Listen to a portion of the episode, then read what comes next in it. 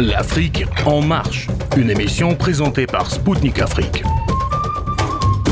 Chers auditeurs de Radio Maliba FM à Bamako, mesdames et messieurs, bonjour. Je m'appelle Kamal Louadj, je suis journaliste correspondant à Radio Spoutnik Afrique et animateur de l'émission L'Afrique en marche. Pour cette nouvelle édition spéciale de l'Afrique en marche, j'ai l'honneur et le plaisir de recevoir Monsieur Jean-Yves Olivier, président fondateur de l'ONG Fondation Brazzaville. Avec lui, nous allons décortiquer l'initiative de médiation de six pays africains qu'il chapeaute en vue d'une résolution de la crise ukrainienne. Mais nous allons également profiter de sa longue expérience en lui demandant son avis sur la transformation géopolitique du monde vers une gouvernance multipolaire, les déséquilibres qu'elle pourrait engendrer et comment faire en sorte que le monde puisse s'en tirer avec les moindres frais. Nous lui demanderons également son avis sur ce qui se passe en Libye. A tout de suite sur les ondes de Maliba FM à Bamako.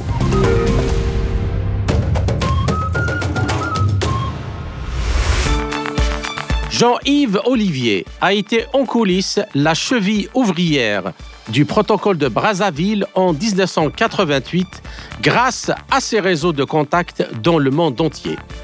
Ce protocole a scellé en quelques mois la situation en Afrique australe.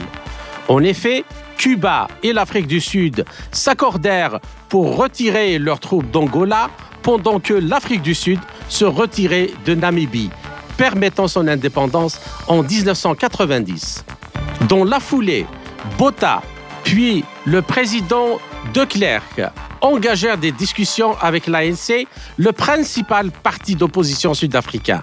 C'est ensuite que la fin de l'apartheid fut signée, marquée notamment par la libération du chef de l'ANC, Nelson Mandela. Jean-Yves Olivier est le seul étranger à avoir reçu les plus hautes distinctions d'Afrique du Sud. D'abord en 1987 pour avoir organisé le premier et le plus important échange régional de prisonniers, puis des mains de Nelson Mandela lui-même en 1995 pour sa contribution à la paix. Il a fait carrière comme négociant de matières premières en Chine, au Moyen-Orient et en Afrique et s'est engagé à titre privé dans la médiation internationale, mettant ses contacts professionnels au service de la paix. Parmi les nombreuses autres médiations de paix auxquelles il a participé, Jean-Yves Olivier a joué un rôle important dans les négociations qui ont facilité le départ du mercenaire Bob Denard des Comores en 1989 et dans les discussions de Saint-Cité qui ont débouché sur le partage du pouvoir en République démocratique du Congo entre le président Joseph Kabila et quatre leaders rebelles en 2002. Il a également joué un rôle dans la réconciliation entre l'Ouganda et le Soudan, ouvrant la voie à l'indépendance du Sud-Soudan en 2011. Désireux d'œuvrer dans le milieu philanthropique, il a créé la Fondation Brazzaville en 2015. Actualité oblige. Chers auditeurs, avant d'entamer notre entretien avec M. Olivier, nous allons interroger le politologue et conseiller stratégique français Bertrand Scholler sur la prise d'Artiamovsk par l'armée russe ces dernières heures. Monsieur Scholler, bonjour et merci d'avoir accepté de nous accorder cet entretien. Oui, bonjour. bonjour. Bien. Alors, ces dernières heures, l'armée russe a pris Artiamovsk au Bakhmut, comme euh, l'appellent euh, en général euh, les médias. Quelle est votre réaction à chaud à cet événement? Alors, mon, ma réaction à chaud, c'est que depuis le, début de l'opération spéciale, il y avait la volonté de, réunir le Donbass sous la même bannière et, et c'est sur le point d'être réalisé. Parce qu'en fait, euh, était euh, la ville, le, cadenas en fait pour empêcher ça de se produire, puisque c'était la ville la mieux défendue, la mieux armée. Euh, et euh, si vous vous rappelez, il y a quatre mois devant le Congrès américain, Zelensky avait expliqué que c'était la ville d'où partirait en fait la contre-offensive et qui était la ville essentielle. Donc la, la perte de Bakhmut est une catastrophe stratégique pour le régime de Kiev et pour l'OTAN qui a abreuvé cette ville de mercenaires, de troupes, d'armes, de stratégies. Et on voit que c'est même pas d'ailleurs l'armée russe qui a fait le job, c'est essentiellement les troupes de Wagner qui étaient soutenues par l'armée russe. Donc, euh, ce qui démontre bien le, caractère d'opération spéciale de la, la Russie, euh, et en tout cas officiellement, n'est toujours pas en guerre, de la même manière que l'OTAN n'est pas officiellement en guerre.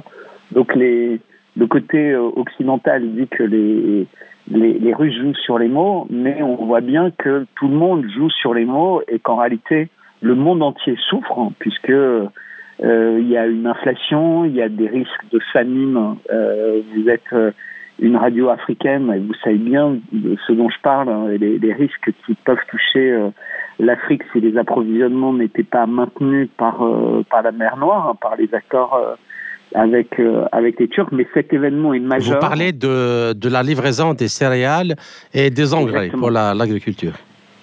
Exactement, et c'est et c'est essentiel et une des conséquences de de, de l'opération spéciale et de l'attitude de l'OTAN qui utilisait euh, bah, les bateaux de, de grains pour euh, livrer des armes, des munitions, etc. et avait obligé la, la Russie à, à, changer la règle du jeu en fait euh, pour mmh. pour le transport maritime puisque c'était à sens unique. Hein. D'accord. Mais sur voilà. le plan militaire, euh, Monsieur Scholler, euh, que signifie euh, la prise d'Artiamovsk et quelles conséquences sur les chaînes d'approvisionnement pour l'armée ukrainienne? Alors, Artiamovsk était une ville importante parce que effectivement c'est sur des, des grands axes de communication et donc c'est important surtout c'était un cadenas en fait pour empêcher la Russie d'avancer, donc par exemple de prendre en tenaille une ville comme Kharkov, puisqu'en fait mmh. ça va permettre de contourner cette ville si jamais ça faisait partie de la stratégie euh, des Russes. En fait, c'est un point clé pour prendre en tenaille absolument toute la ligne de défense euh, ukrainienne. Donc quand vous cassez le, le verrou de, de Barmout, vous pouvez aller dans toutes les directions. Mais c'était aussi une ville qui était stratégiquement importante et ça a cristallisé en fait euh, beaucoup d'efforts de la part de, de l'OTAN et du régime de Kiev puisque les armes, les approvisionnements arrivent essentiellement par la Pologne mmh. et donc il y a plus de 1500 kilomètres qui étaient faits pour envoyer des armes, pour envoyer euh, des, des, troupes de, de, de l'endroit où elles sont formées, puisque là, beaucoup de troupes euh, ukrainiennes sont, sont formées en, en Europe, euh, donc Pologne, Allemagne, euh, y compris France, Angleterre. Toutes ces troupes arrivent par la Pologne. Et donc le fait d'avoir un point de cristallisation militaire à Barmout, ça donnait d'autant plus d'occasions aux Russes de, de bombarder, de, de, rendre difficile euh, l'approvisionnement.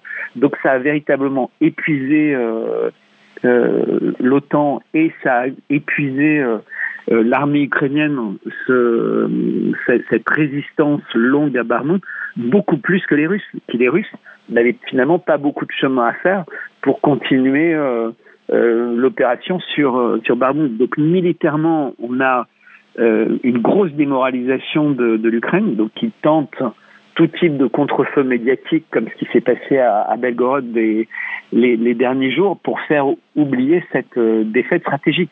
Est beaucoup plus importante que pour euh, Mariupol, puisque Mariupol était tombé en étant entièrement encerclé par, euh, par les Russes, alors que euh, Barmout, il y avait toujours des lignes d'approvisionnement, ce qui, ce qui veut dire que même avec un approvisionnement à flux continu, qui était rendu difficile par les Russes, la, la, ville, la ville est tombée. Donc euh, tout temps, euh, plus l'Ukraine, euh, n'ont pas résisté à l'assaut de Wagner soutenu par l'armée russe. Et ce qui est euh, un message incroyable qui est envoyé au monde entier. D'accord. Alors, euh, encore, quelque chose sur euh, les questions militaires. Donc, est-ce que vous considérez, Monsieur Scholler, euh, que la prise d'Artiamovsk ou la chute d'Artiamovsk, après, comme vous, vous disiez que c'était un peu le, fort sur lequel on comptait pour lancer la contre-offensive ukrainienne, est-ce que vous estimez que tout ce qui a été livré, en particulier concernant les chars, euh, léopards euh, et autres, finalement c'était pour rien. Et que pensez-vous des dernières déclarations sur la formation de pilotes ukrainiens en vue d'une livraison encore, on ne sait pas encore quand, mais en tout cas, il y a un accord qui a été donné notamment par les États-Unis pour livrer des F-16. Est-ce que ça vaut encore le coup les, Américains ont donné une licence d'exportation des F-16 euh, vers euh, l'Ukraine. Donc il y a beaucoup de pays qui ont des F-16, les Américains également en ont beaucoup. Donc le, message, effectivement, ça veut dire que l'aviation ukrainienne pourrait, entre guillemets, renaître. Ce qui veut dire des attaques euh, qui n'ont rien à voir avec, euh, ou pas forcément à voir avec le, le, front, puisqu'en fait les avions servent essentiellement à envoyer euh, des missiles. on a vu hein, les missiles Scalp, les missiles anglais, etc à 300-400 km et donc c'est euh, clairement la, la Crimée et, et, la Russie qui sont visés. Donc ils n'ont pas l'intention de, de, gagner la guerre. On est véritablement entré dans une notion de, de, terrorisme, donc de terrorisme militaire avec des avions qui pourraient faire mal. Donc euh, en territoire russe et, euh, et, vers des villes, beaucoup plus mal que les obus 155 qui sont, tirés par les canons César et qui font déjà beaucoup de mal, ou par euh, ou par les, missiles Toshka. Donc on, est dans une escalade véritablement de, terrorisme euh, d'État, puisque puisqu'on va changer de statut. Il y avait une opération spéciale contre euh, l'Ukraine qui résistait entre guillemets à cette opération spéciale avec de l'aide.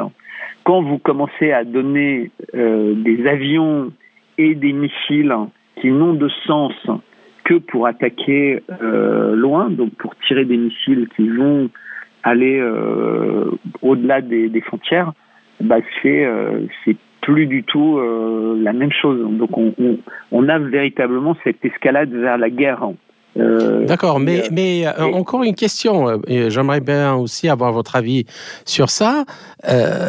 vous savez bien que de, de, depuis le début de, de l'opération, enfin jusqu'à dernièrement, l'armée russe a pratiquement détruit tous les moyens et tout le matériel de guerre électronique, de soutien à l'aviation.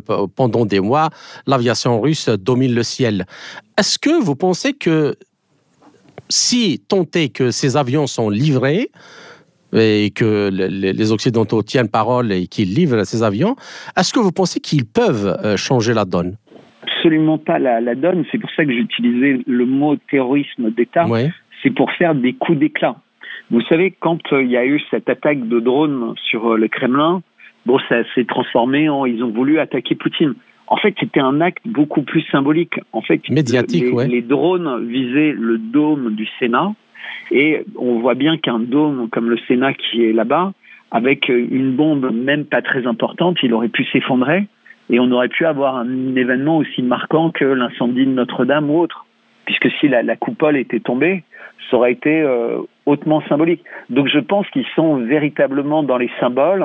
Ils essaient de faire croire qu'en ce moment, à l'intérieur de la Russie, donc c'est ce qu'ils veulent faire croire sur Belgorod, ce sont des Russes qui se soulèvent contre l'État russe. Donc on, est, on, rentre dans une période qui a, qui a, largement démarré bien avant le sabotage de Nord Stream 1 et Nord Stream 2 de, sabotage, véritablement de terrorisme, et les avions risquent de servir à ça. Ben, je vous remercie, euh, Monsieur Scholler, pour cet euh, entretien euh, très riche en informations. je salue votre courage, comme d'habitude. J'espère vous retrouver dans une autre occasion pour commenter un autre problème. Merci beaucoup.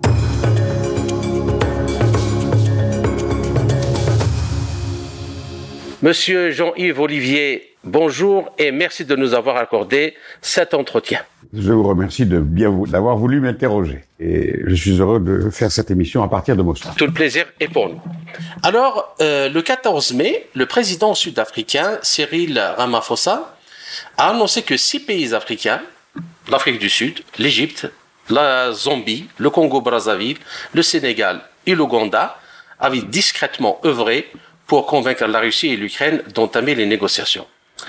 Alors, vous-même et votre fondation, vous êtes au cœur de cette euh, démarche qui se propose de se rendre donc à Moscou comme à Kiev. Alors, pouvez-vous nous expliquer comment cette démarche a vu le jour et où on, est-elle actuellement auprès de Moscou et de Kiev? Et également, quelles sont les différentes parties du plan de paix que vous proposez? D'abord, euh, on se propose pas d'aller à Moscou puisque je suis à Moscou. C'est déjà cette première étape. Cette première étape est déjà faite et je pense me me rendre à Kiev euh, demain. Je partirai vers Kiev demain, mais je n'arriverai à Kiev que après-demain, puisque les trajets sur Kiev sont un petit peu compliqués. Écoutez, sur cette mission de sur cette mission de paix, elle elle est partie d'une euh, d'une idée de base. L'Afrique est directement impacté par la guerre russo-ukrainienne. L'Afrique est en train de subir l'inflation, la hausse des prix des hydrocarbures, les difficultés d'approvisionnement en céréales et surtout, et surtout, les difficultés d'approvisionnement en engrais. Il faut que l'Afrique puisse acquérir des engrais très rapidement, sinon la récolte prochaine va être un désastre et pourra amener probablement des famines et la mort de beaucoup d'Africains. Donc l'Afrique ne pouvait pas être simplement un spectateur de ce conflit. Et il fallait que l'Afrique fasse entendre sa voix. C'était le, premier concept. Bien sûr, euh, la Fondation Brazzaville a consulté euh, quelques-uns de ses, de ses amis euh, chefs d'État africains et l'idée de d'aller vers une mission de paix a pris forme. Au départ, nous l'idée de partir à quatre présidents, mais nous avons dû euh, et nous avons voulu souhaiter y rajouter d'autres présidents dans la suite. Et l'Afrique du Sud, par exemple, nous a rejoint plus tard. Elle, n'a pas été à l'initiative de cette euh, de cette mission. Et euh, nous avons commencé à, à aller rendre compte de cette idée aux autorités russes, qui nous ont écoutés avec intérêt. Et à Kiev, où nous nous sommes rendus également. Et nous avons eu un intérêt. Ce que nous avons fait également, c'est que nous nous sommes rendus à Washington. Nous avons été reçus, la fondation a été reçue officiellement par le département d'État, à très haut niveau, et euh, nous avons informé les Américains de notre volonté de voir dans quelle mesure l'Afrique pouvait aider à l'Afrique à aider à une médiation ou en, tous les cas une intermédiation. Et euh, les Américains nous sont euh, euh, donné des informations, nous ont laissé, nous ont encouragés, euh, ou en tout cas ne nous sont pas du tout opposés à cette mission. C'est le département d'État qui va officiellement nous présenter aux autorités ukrainiennes. D'accord. Que nous avons, que nous allons voir, que nous avons rencontré. Puis euh, nous avons fait le voyage à Kiev. Entre temps, nous avions, nous avons, nous sommes rendus également à Londres et nous avons reçu, euh, nous avons été euh, contactés par la Chine et par l'Union européenne. Tous, tous ces, tous ces pays ou entités politiques euh, ont, ne nous ont pas découragés dans notre approche. D'accord.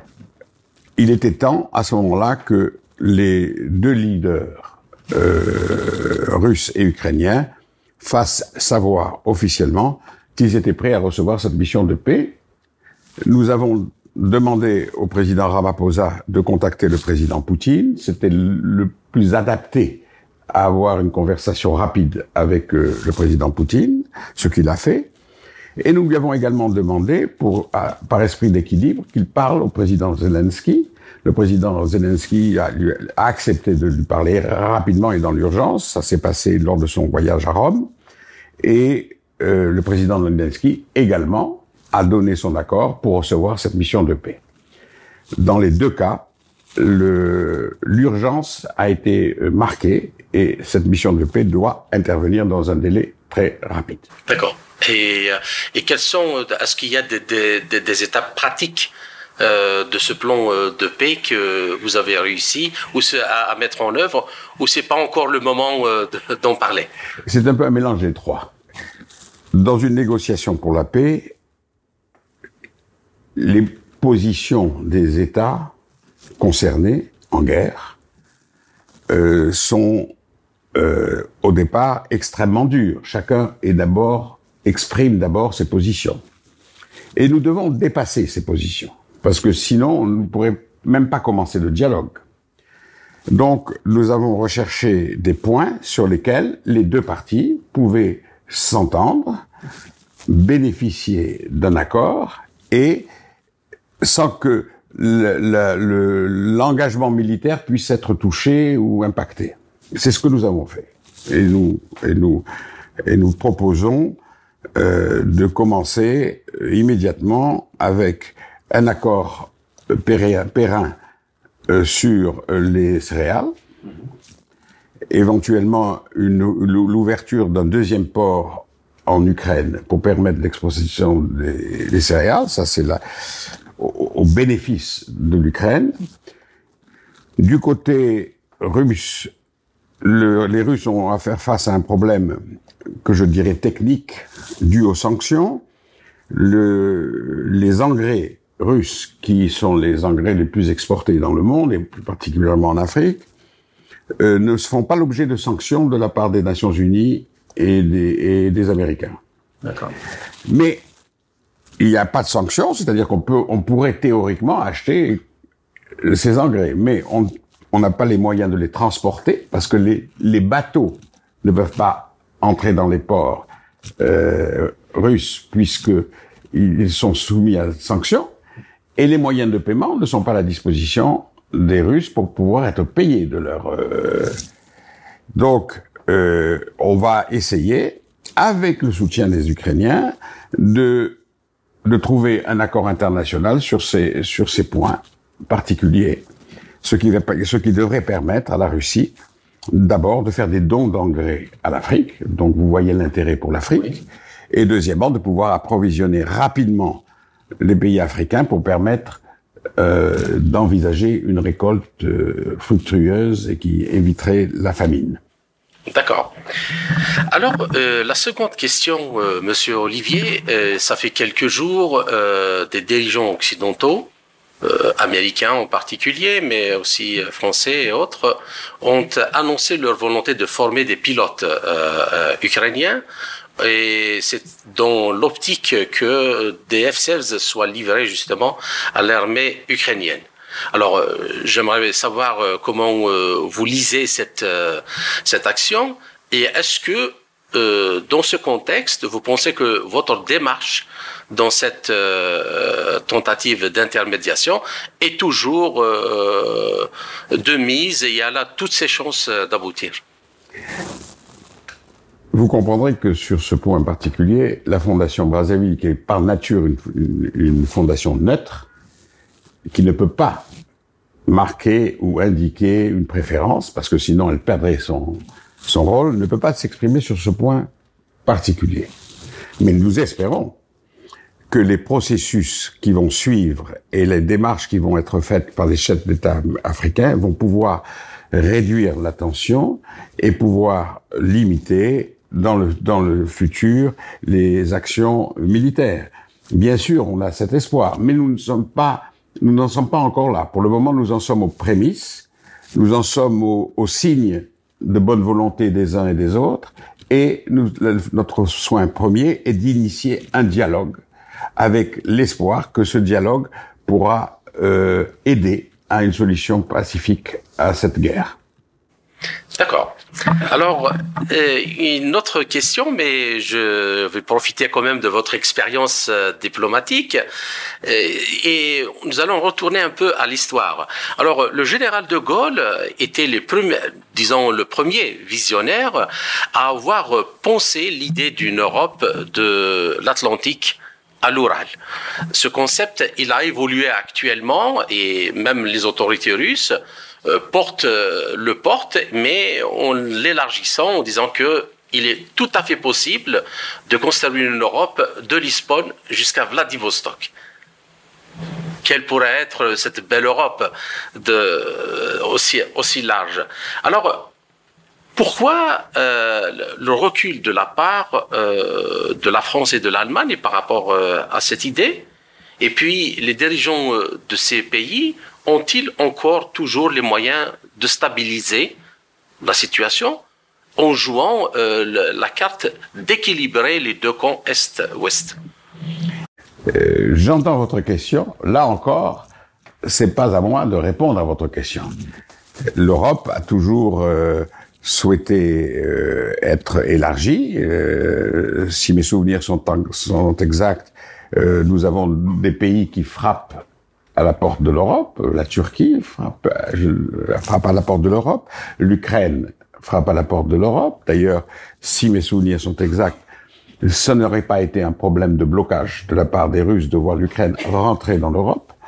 Euh, le, le, bien sûr, quand les États euh, se constate et, et s'allie, ça ne peut être qu'une. C'est toujours dans un objectif positif. Mais euh, c'est pas à moi de juger quelles sont les positions des uns et des autres. Ce n'est pas à la Fondation Brazzaville d'intervenir sur ce sujet.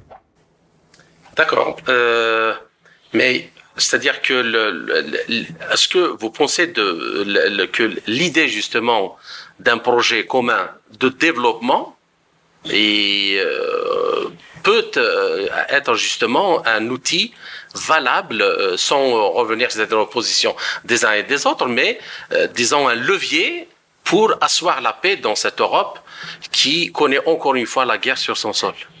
L'avenir nous le dira, mais c'est encore une fois, c'est pas à la, c'est pas la Fondation Brazzaville de d'exprimer une opinion sur ce sujet. D'accord. Ben, alors, euh, hier, le, ministre des Affaires étrangères de, de, l'Ukraine s'est rendu au Maroc. Euh, donc, euh, on visite, euh, selon les informations, c'est une tournée au pays des Maghreb. Donc, il a commencé par le, Maroc. Alors, j'aimerais savoir quel est votre avis par rapport à ça. Et est-ce que vous ne pensez pas que votre initiative aura encore beaucoup plus de poids si des pays de l'Afrique du Nord sont intégrés, euh, comme euh, le Maroc et l'Algérie, par exemple Écoutez, euh, il faut pas mélanger les genres.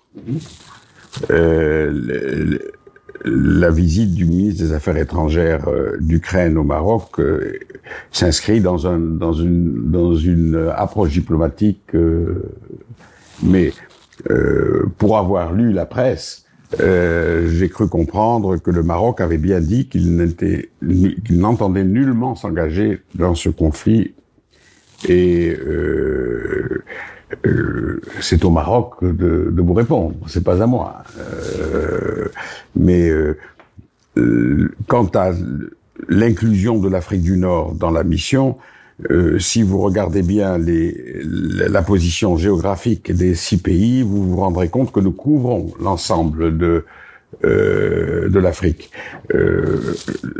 si l'on part avec l'Égypte, donc l'Afrique du Nord, la, disons l'Afrique subsaharienne, l'Ouganda, euh, la Zambie, l'Afrique centrale avec avec le Congo Brazzaville, l'Afrique du Sud avec euh, l'Afrique du Sud, l'Afrique de l'Ouest avec le président Macky Sall qui a d'ailleurs été euh, président de l'Union africaine l'année dernière et qui a initié les premiers contacts puisqu'il s'est rendu à Sochi au mois d'avril avec des résultats. Euh, tout ça fait que nous avons un ensemble de, nous avons un, panel de présidents qui, sans être euh, euh, au niveau de l'Union africaine, en tous les cas, peuvent représenter l'Afrique.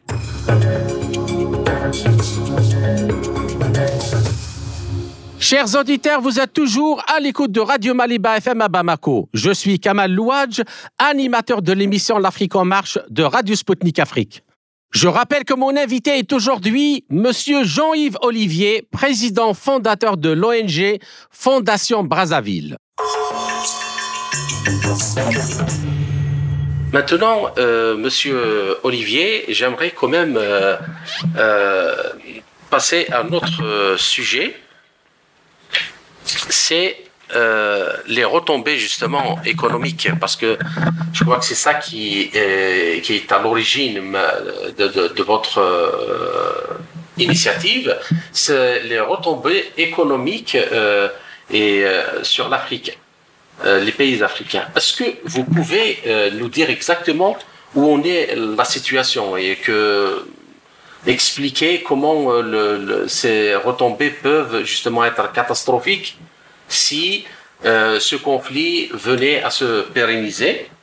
Et puis, euh, est-ce que, notamment sur le, votre initiative, prend en considération euh, le fait de l'urgence d'intervenir dans le, dans euh, par rapport à cette question-là Lorsqu'il y a une guerre et que des gens meurent, que des, des villes soient détruites, des populations soient déplacées, l'urgence est toujours là. Elle intervient automatiquement. Il faut faire vite, bien sûr, parce que chaque minute, chaque instant va sauver des vies. Donc, nous avons bien conscience de l'urgence. Sur le plan économique, où, dont vous faites référence, je vous ai, j'ai abordé ce sujet en début de notre oui. conversation en vous disant que l'Afrique était la première, le premier continent impacté par cette, euh, par cette guerre beaucoup plus que l'extrême-orient, l'Asie, le Moyen-Orient euh, ou l'Amérique la, du Sud. Euh, le, le, le, problème des céréales, qui est un problème vital, c'est la nourriture, mm -hmm. et, et, est en danger. L'approvisionnement des céréales est en danger à cause de cette guerre. Le, problème des engrais, on en a parlé, est essentiel à, résoudre pour le bien de l'Afrique. Et dans un, contexte plus général, nous espérons que l'inflation pourra être réduite et que d'autres conséquences qui seront dues d'ailleurs aux, aux, sanctions, euh, parce que euh, comment comment euh, comment ces pays vont pouvoir euh, s'approvisionner sur certains points euh, ils avaient l'habitude de s'approvisionner en Russie, euh, mais les sanctions vont leur interdire de s'approvisionner en, en, Russie. Et vont donc toucher aussi, vont impacter aussi leur économie locale. Donc, euh, euh, tout ça doit, doit être envie, tenu, on doit en tenir compte et c'est pour ça que l'Afrique s'implique. Et par rapport au nouveau accord céréalier, qui a été donc euh, conclu ou enfin prolongé avec certaines conditions. Comment euh, vous, vous, voyez cet accord-là? Est-ce que vous pensez que euh, que c'est cet accord céréalier a été négocié au départ par le président Macky Sall lorsqu'il s'est rendu à Sochi. C'est un accord de principe, mais lorsque le président Macky Sall s'est rendu à Sochi, le président Poutine lui a demandé aussi de trouver un accord sur les sur les engrais des démarches ont été faites par le président Macky Sall pour trouver des solutions sur les engrais. Ces, dé ces démarches ont été interrompues vu l'activation de la guerre. Par contre, les céréales ont trouvé une, un accord. Cet accord n'est pas un accord direct. C'est un accord à travers les Nations Unies et la Turquie. Les partis ne se sont pas parlé les, par, les partis ne se sont pas assis à la même table pour discuter de cet Vous voulez dire euh, la Russie et l'Ukraine la, la, Russie et l'Ukraine. Ouais. On a, on s'est servi de tiers, de tiers. Notre objectif, c'est de créer les conditions d'un dialogue direct. Et d'ailleurs, cet accord est remis en cause régulièrement par la Russie, euh, qui estime qu'elle n'y trouve pas son compte, puisque on n'a pas, on n'a pas permis qu'elle exporte des, ses engrais. Euh, si mes souvenirs sont exacts, ou les informations que j'ai sont exactes, l'accord n'avait été, a été renouvelé il y a quelques jours que pour deux mois. Deux mois, on va recommencer à se trouver dans une crise. Essayons de régler ce problème une fois pour toutes. Essayons de trouver ce problème une fois pour toutes en balançant l'accord sur les céréales avec l'accord sur les engrais. Et chaque, chacune des parties trouvera son compte. D'accord. Alors, euh, euh, une autre question. Maintenant, euh, j'aimerais aussi revenir un peu à votre histoire, un peu à votre ce que votre expérience diplomatique, et vous poser la question sur la question sur la situation en Libye. Alors, vous avez aussi euh, euh essayé au moins de contribuer à la résolution de la crise euh, dans ce pays. Et ce qui a attiré mon attention, c'est la démarche que vous proposez, parce que vous, et je crois que c'est à juste titre, vous préconisez d'abord une réconciliation avant de passer à une quelconque élection. Euh, parce que évidemment, une élection, euh, quel que soit son taux de ou son niveau d'intégrité, euh, ne remet pas forcément les gens à travailler ensemble ou à s'asseoir sur autour d'une de, même table. Alors, la première chose, est-ce que vous pouvez nous expliquer justement, essayer d'expliquer à nos auditeurs euh, ce concept-là et euh, où en est la situation dans ce pays et pourquoi, qu'est-ce qui bloque Qu'est-ce qui bloque pour que arriver à une solution dans, euh, en, Libye? Je me suis intéressé à la Libye euh, assez tôt et justement sur des fondamentaux dont vous avez que vous avez abordés. Euh, et dans cet esprit de réconciliation, la Fondation Brazzaville a été capable, pour la première fois dans la guerre en Libye, de réunir à la même table kadhafistes, les gens de Misrata et les gens de Tripoli, de la Tripolitaine. L'Est et l'Ouest se sont rencontrés autour de la table. Ils ont d'ailleurs, nous avons d'ailleurs publié un document officiel et, et je remercie le président Macky Sall qui nous avait accueillis à ce moment-là. Et le principe était simple. D'abord la réconciliation. Pour la réconciliation, il faut trouver une, une solution aux crimes qui ont été commis antérieurement par les uns ou par les autres. Et nous avons proposé à, ce sujet une, une, idée novatrice, au lieu de parler d'amnistie, qui n'est pas acceptée par la culture libyenne, nous avons parlé d'un moratoire qui, allait, qui déplaçait le problème sur une période de 10 ans ou 15 ans, un petit peu dans ce qui s'est fait en Espagne. Et, et c'était une, une, idée novatrice qui a été, qui a été acceptée par, par les inter, Donc, à partir du moment où on n'était pas axé sur la vengeance, sur la, le, dialogue pouvait là encore se, euh, se renouer. Euh, pour des raisons qui, qui, qui, dans lesquelles je n'étais pas maître, le, le, la France, les États-Unis ont, ont, avaient d'autres objectifs et sont intervenus d'une autre façon. Mais le, la grande euh, surprise, c'est que aujourd'hui, c'est vers cette voie-là qu'on est en train de s'organiser. Le président Sassou Nguesso, qui, préside la commission sur la Libye au, niveau des, Nations Unies et qui est très engagé dans une solution de paix, euh, euh, déploie mille efforts pour arriver justement à, à une réunion euh, des partis, une réconciliation des partis, et dans laquelle le problème des élections sera discuté ouvertement et que des délais seront accordés pour ces élections. D'abord stabilisées, d'abord gouvernées, d'abord unifiées, et les élections, on verra un peu plus tard.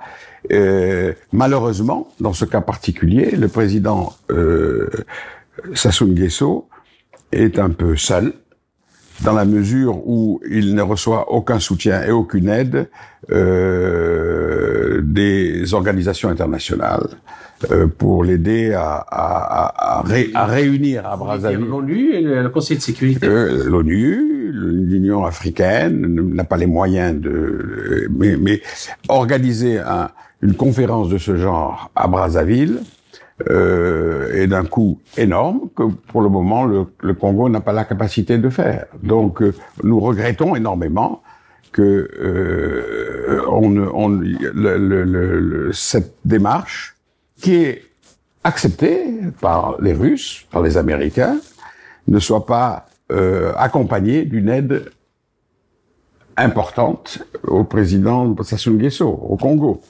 Je vous donne un exemple.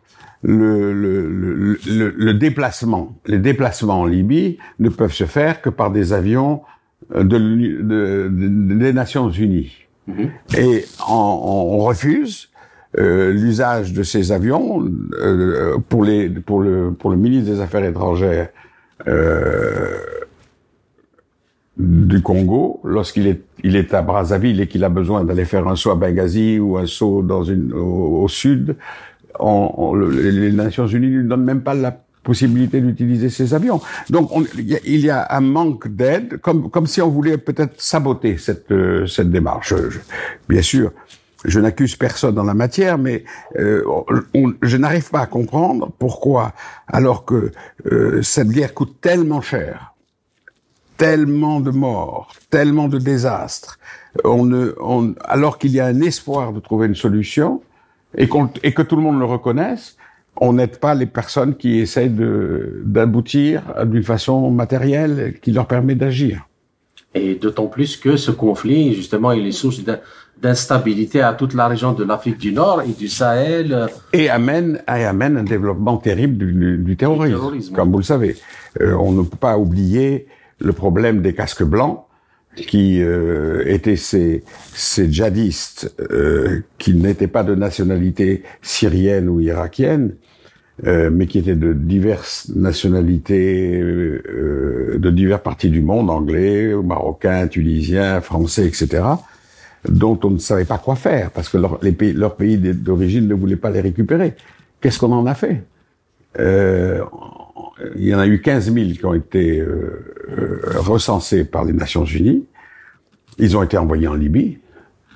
Et ils forment aujourd'hui les, les, les, milices mhm. qui, qui, qui, créent le désordre et qui et ils, euh, ils partent vers le sud. En fait, on évalue ces djihadistes à 35 000. Et, et, et on, on, a créé, on a créé ce problème. Et, euh, et on ne veut pas le, et on, on, on fait la politique de l'autruche. On, on, laisse les pauvres pays africains se débattre avec euh, ces, ces, djihadistes dont, dont, personne ne veut et, et, dont on se, et on se sert de l'Afrique comme une poubelle pour les recevoir. D'accord. Alors, euh, pour euh, une euh, question qui concerne justement le conflit russo-ukrainien, dès la première semaine ou dès les premiers jours, il y a eu des négociations entre, qui ont été lancées entre la côté, les deux côtés mais ce sont des malheureusement qui n'ont pas abouti. Euh, au bout de quelques jours, c'était terminé. Euh, à, votre avis, donc, euh, qu'est-ce qui a mal tourné dans ces négociations et qui porte la responsabilité? C'est pas là encore, c'est pas à moi de décider et de juger qui qui était coupable, et qui était innocent et qui était favorable et qui n'était pas favorable. Votre avis, simplement, du point de vue de, votre ONG, oui, c'est-à-dire comment on peut nouer euh, un dialogue entre deux belligérants? Parce que cette guerre est... Il y a un temps pour tout. Il y a un temps pour la paix, il y a un temps pour la négociation, et il y a un temps pour la guerre.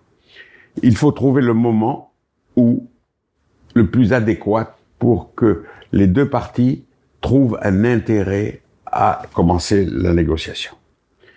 Euh, je pense que ce moment est en ce moment, est là.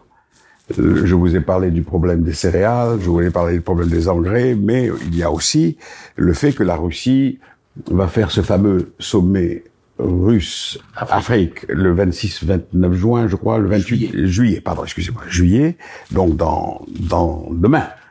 Et euh, comment comment les, les Africains vont-ils aller à ce sommet si si ils ne ils ne perçoivent pas du côté de la Russie une, une, une volonté aussi de trouver une solution? Euh, on peut s'interroger là-dessus. Euh, euh, comment vont réagir les Ukrainiens s'ils voient euh, une partie de ces Africains aller euh, à Saint-Pétersbourg et ne pas passer chez eux là aussi, il, on va, il, faut en tenir compte. Et, c'est pour ça que nous estimons qu'il y a une fenêtre qui s'est tout à développer des idées, commencer un dialogue et voir dans quelle mesure on va pouvoir arriver à des à développer des idées, commencer un dialogue et voir dans quelle mesure on va pouvoir arriver à des, des choses positives. Donc, après avoir euh, abordé toutes ces, ces, questions, et j'espère, ne pouvons que vous espérer que votre euh, démarche euh, aboutisse et que ce conflit euh, s'éteigne euh, définitivement, j'aimerais quand même vous poser une question sur l'histoire. Et la première, d'où vous, vous, vient cette passion pour l'Afrique? Comment euh, vous, vous, êtes arrivé justement à avoir cette aura dans ce, dans ce continent et arriver euh, à faire tout ce que vous avez réussi? Donc, j'aimerais vous poser quelques questions parce que l'histoire est très importante et ça a une relation avec ce qui se passe aujourd'hui. Dans une négociation, il y a deux choses qu'il faut, qu'il faut tenir compte l'histoire. Absolument. Et l'espoir. Euh, pour réussir une négociation, il faut se baser sur ces deux piliers. Créer l'espoir et se référer à l'histoire. L'histoire. Bon, l'Afrique. Euh, je suis né africain, je suis africain. L'homme a, l'homme a, je dis toujours, l'homme a deux nationalités. Euh, il a la nationalité de la terre, là où il est né, là où il a grandi, là où ses parents sont nés. Euh, et puis, il a, il a la, la, la, deuxième nationalité qui est celle de la culture. Donc, quelque part, je suis à la fois un nomade, parce que j'ai perdu mon pays et je, je n'y vais plus. Vous êtes né dans quel pays Je suis né en Algérie. D'accord. Et donc, j'ai perdu mon pays. Euh, c'est-à-dire que je suis un nomade. L'exil a toujours été la punition ultime pour l'homme par l'homme quelles que soient les civilisations, quelles que soient les, les, les années, quelles que soient les périodes de l'histoire, c'est la punition ultime pour un individu, c'est l'exil. Si on regarde chez les Romains, chez les Grecs, chez les Colombiens, chez les, chez les euh, Chinois, chez les Européens, quelles que soient les périodes de l'histoire, l'exil a été la punition suprême. Je suis victime de cette position, de cette punition suprême, puisque je ne vais plus dans mon pays. Et peut-être que mon pays ne me reconnaît pas comme, euh, comme étant un des leurs. Donc je suis un nomade. Mais je suis un nomade dans un continent. Euh, je suis un nomade en Afrique. J'ai pas de chameau, j'ai des avions. Donc euh, euh je, je, je parcours, je, je, je parcours l'Afrique. J'y ai créé des amitiés solides. Et au-dessus de tout, je crois que j'ai l'Afrique me fait confiance. Euh, L'Afrique reconnaît que je suis un homme honnête, que je suis un homme de paix, et que euh, je fais ce que je peux pour aider ce continent que j'aime par-dessus tout et qui j'ai perdu le, mon territoire, mais j'ai gagné un continent. Alors, l'autre question, Monsieur Olivier, que j'aimerais bien vous poser, et je crois que j'ai la chance d'avoir un témoignage de l'artisan euh, qui a mis fin à l'apartheid. Euh, qui a aidé à la fin. Enfin, euh, l'accord que vous avez conclu était, disons, le, le, le, le, coup de pouce qui a fait, comme vous, vous avez, vous dites, qui a fait, qui a déclenché l'effet domino, qui a amené justement euh, à mettre fin au système de l'apartheid. Mais le plus important aussi sur lequel euh, j'aimerais bien que vous nous disiez donc l'histoire, comment elle, s'est faite, mais le plus important, comment vous avez réussi à réconcilier? Comment l'accord que vous avez établi a réussi à réconcilier des populations qui se sont euh, détestées pendant des, des décennies? L'histoire et l'espoir. Ouais. La réconciliation, c'est basé sur ces piliers-là. C'est-à-dire que, à un moment donné, le, les tensions entre les communautés en Afrique du Sud étaient devenues telles, on se tuait, on s'assassinait mm-hmm. mutuellement, euh, les uns pour des causes nobles, des autres pour protéger leurs acquis, euh, les, a créé, avait créé une haine immense. Et pour arriver à une paix stable, il ne faut pas que l'un, c'est pas par la destruction de l'autre que vous arrivez à la paix. Cette destruction, vous y arrivez, peut-être, mais à la fin des fins, c'est pas la paix, ça ne sera jamais la paix parce que l'autre cherchera toujours à, se venger. On a des exemples. On a ces exemples. On a le traité de Versailles, hein, qui a montré à quel point euh, on avait fait une erreur puisqu'il a amené la deuxième guerre mondiale. Et on a eu la chute du mur de Berlin et la fin du régime soviétique, où on a abusé de la force que l'on pensait avoir pour imposer à la Russie des clauses qui étaient pas normales et qui n'étaient pas naturelles. Et on a essayé d'humilier ce, ce pays. Et c'est normal qu'aujourd'hui, ce pays, je dis pas c'est normal qu'il, euh, il, est normal que ce pays aujourd'hui euh, euh, réfléchisse et réagisse et, développe cette a, posteriori cette non-compréhension qu'ils ont eue de pourquoi, pourquoi a-t-on été aussi loin dans le dans l'humiliation et dans les et dans les, les, les, forcer. C'est ça le, problème. Euh, et euh, c'est ça que j'ai voulu éviter en Afrique du Sud. Et c'est pour ça que euh, j'ai souhaité une paix saine, une paix valable, euh, qui devait se perpétuer, perpétuer et qui donnait à toutes les communautés la possibilité de rester dans le pays qu'ils chérissent, parce que c'est une les blancs chérissaient l'Afrique du Sud comme les noirs chérissaient l'Afrique du Sud. En tous les cas, sur ce point-là, ils avaient des ils, se retrouvaient. Donc, donner une chance à l'Afrique du Sud et donner une chance à la paix, c'est ce que j'ai essayé de faire. Et que pour nous expliquer justement euh, l'accord que vous avez conclu et cette théorie-là que vous appelez la théorie des dominos, comment euh, comment on arrive à partir de la conclusion d'un accord déclencher toute une dynamique de la paix? Et parce que moi, je vous pose cette question, parce qu'il y a beaucoup de régions dans l'Afrique qui souffrent encore de, de, des conflits fratricides, qui souffrent encore de, de, de, de, de, de conflits ethniques.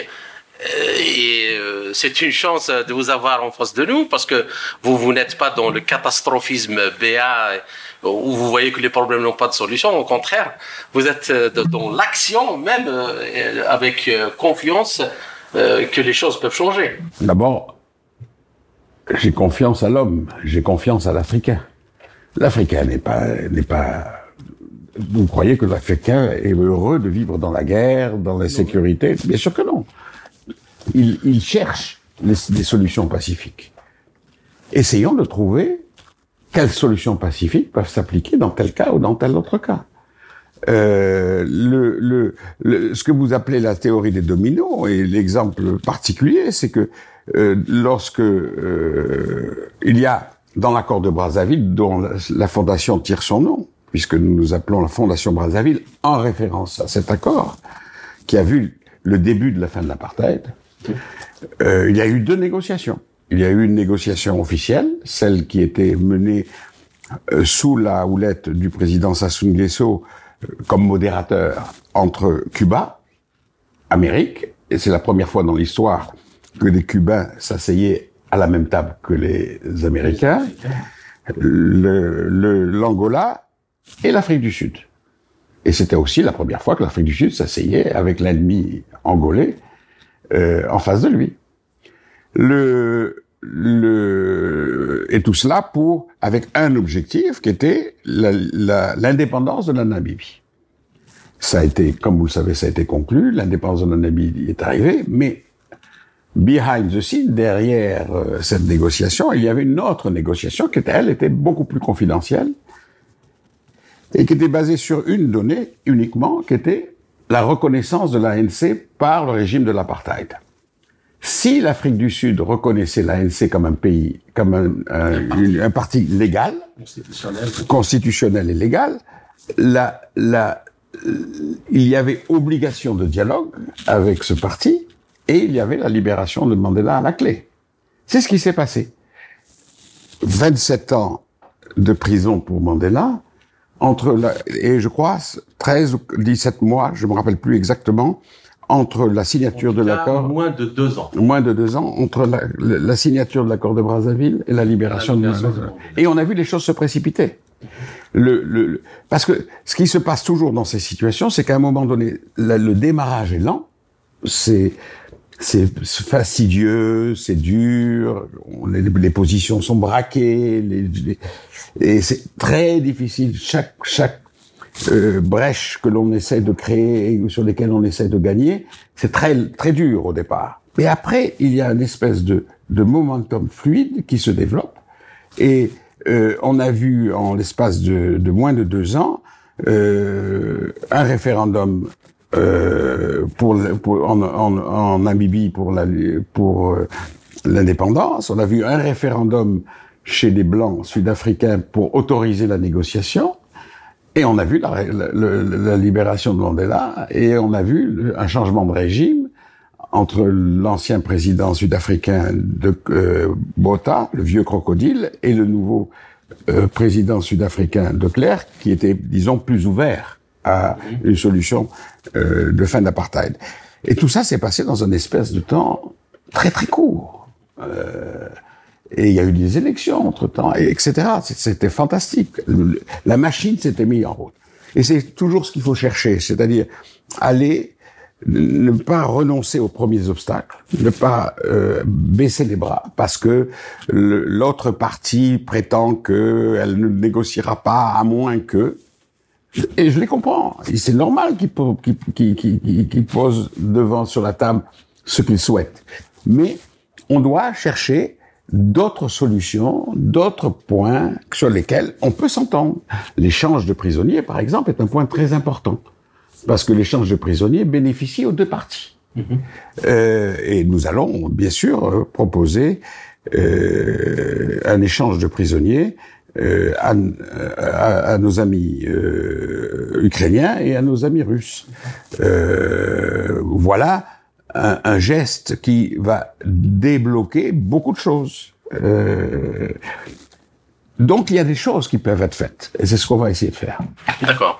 Mais ce qui est quand même dans ce que vous avez réussi dans cette question-là de l'Afrique du Sud et de la fin de l'apartheid, c'est quand même un exploit énorme euh, dans des années où, où c'était encore la guerre froide, de convaincre Cubains et Américains à s'asseoir ensemble autour d'une même de, de, table de négociation. Comment vous avez fait? Par quelle alchimie vous avez réussi à... En voyageant beaucoup, en allant euh, régulièrement voir les uns et les autres, en essayant de les convaincre. Et ils ont été convaincus. J'étais en contact permanent avec le département d'État, avec mes amis, avec mes amis cubains, euh, avec mes amis russes, j'ai invité les Russes à, à, être dans la périphérie de la de l'accord euh, qui était en train de se négocier. J'ai invité d'autres pays africains qui qui n'ont pas été visibles mais qui étaient là et, et ça a marché. Ça a marché. Donc, euh, en partant de là, Monsieur Olivier, est-ce que le concept qui est avancé actuellement, sans euh, faire allusion aux acteurs, mais le concept de la multipolarité, de, de, de, du monde, au multilatéralisme dans la gestion des affaires du monde, pour vous, euh, c'est quelque chose d'absolument euh, possible, de souhaitable et, et, de réalisable aussi. Écoutez, là encore, c'est un, c'est un, c'est un point sur lequel je peux pas m'engager, je peux pas donner d'opinion. Il y a une vieille expression qui dit Lorsque vous jouez aux cartes, vous jouez avec les cartes que vous avez en main, pas celles que vous voudriez avoir. C'était une expression du général de Marange, qui était un grand, euh, un grand euh, chef de l'intelligence française. Aujourd'hui, les cartes sont posées. On les a sur la table. On ne peut, on ne peut faire qu'avec les cartes qui ont été distribuées. On ne peut pas rebattre les cartes et redistribuer les cartes. Donc il faut faire avec ce que l'on a. On va voir qu'est-ce que ça va donner. Si euh, ces cartes euh, euh, vont orienter le monde dans un sens ou dans un autre, c'est certainement pas ma fondation de d'essayer de modifier ces tendances ou d'exprimer une opinion. Chers auditeurs, euh, notre entretien arrive à sa fin. Monsieur Jean-Yves Olivier, je vous remercie pour cet euh, entretien passionnant et riche en informations. À très bientôt. C'était Jean-Yves Olivier, président fondateur de l'ONG Fondation Brazzaville. Ainsi s'achève cette édition de notre émission L'Afrique en marche, proposée par Radio Sputnik Afrique en partenariat avec Radio Maliba FM à Bamako. Je suis Kamal Louadj, merci de nous avoir suivis, tout en espérant avoir été à la hauteur de vos attentes. Chers amis, je vous retrouverai très bientôt pour une autre émission. D'ici là, portez-vous bien.